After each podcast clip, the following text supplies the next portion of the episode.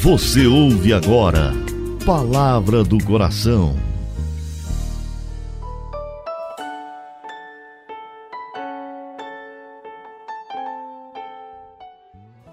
Em nome do Pai, do Filho e do Espírito Santo. Amém. Meu Senhor e meu Deus, eu creio firmemente que estás aqui, que me vês, que me ouves. Adoro-te com profunda reverência. Peço-te perdão dos meus pecados e graça para fazer com fruto esse momento de oração.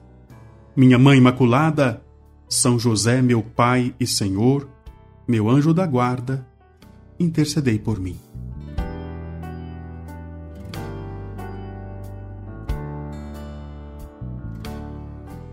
Louvado seja Deus por encontrar você, primeiro de fevereiro.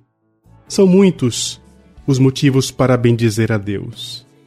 Eu convido você, neste momento, por meio da meditação, por meio da oração, a se colocar na presença do Senhor, para juntos fazermos a experiência da presença de Deus na nossa vida.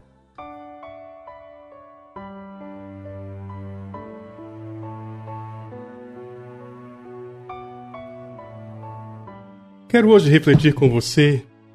Nesse mês de fevereiro, podemos aprofundar sobre as verdades da fé, sobre a necessidade que todos nós temos de ficar cada vez mais perto de Deus.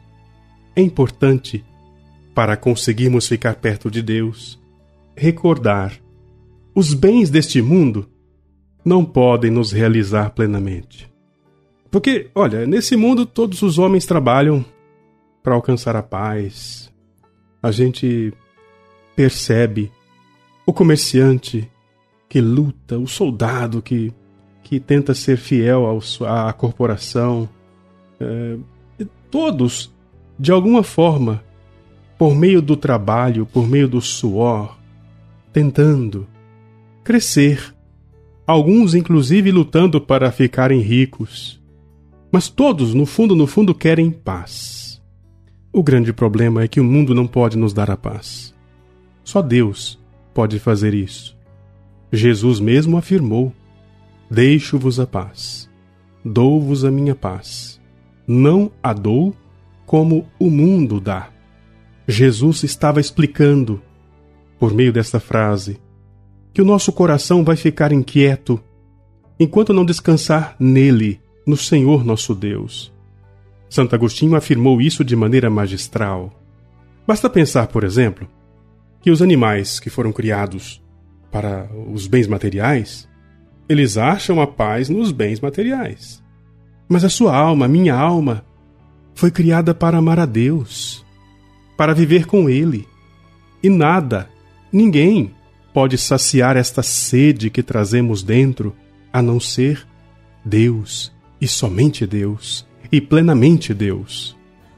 Interessante que São Lucas fala de um rico que, depois que fez uma grande colheita, ele falou para si mesmo: Descansa, come, bebe, dorme, aproveita, porque você tem muitos bens guardados neste celeiro por longos anos. Mas olha só o que Jesus recomenda depois, né? Pobre, pobre tolo, hoje mesmo te será pedida contas da tua vida. Nós não podemos nos comparar aos animais deste mundo, os animais irracionais, que vivem em função da comida, da bebida, do prazer.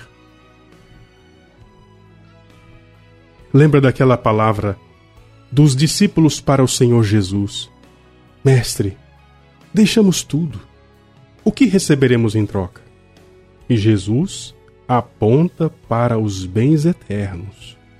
Toda a comida deste mundo só pode saciar o apetite físico, mas não sacia o apetite da alma, o apetite espiritual que todos nós temos. Não apenas nós que cremos. Os ateus também têm essa fome. É importante meditar sobre isso para que sejamos capazes de nos arrepender de todo apego às coisas deste mundo que não podem nos saciar. Oremos.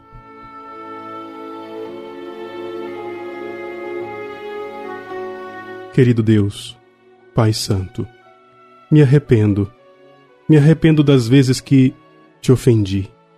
Tu és tão bom.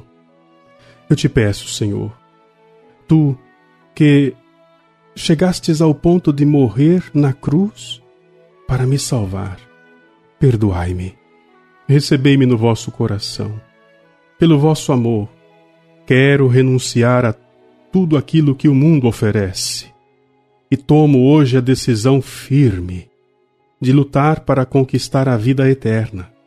Maria, minha boa mãe, minha esperança, depois de Jesus, recebei-me debaixo da vossa proteção e fazei com que eu seja todo de Deus. Dou-te graças, meu Deus, pelos bons propósitos, afetos e inspirações que me comunicasses nesta meditação. Peço-te ajuda para pô-los em prática. Minha Mãe Imaculada, São José, meu Pai e Senhor, meu anjo da guarda, intercedei por mim.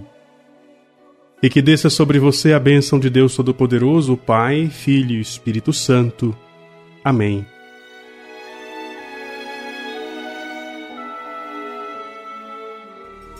Você ouviu Palavra do Coração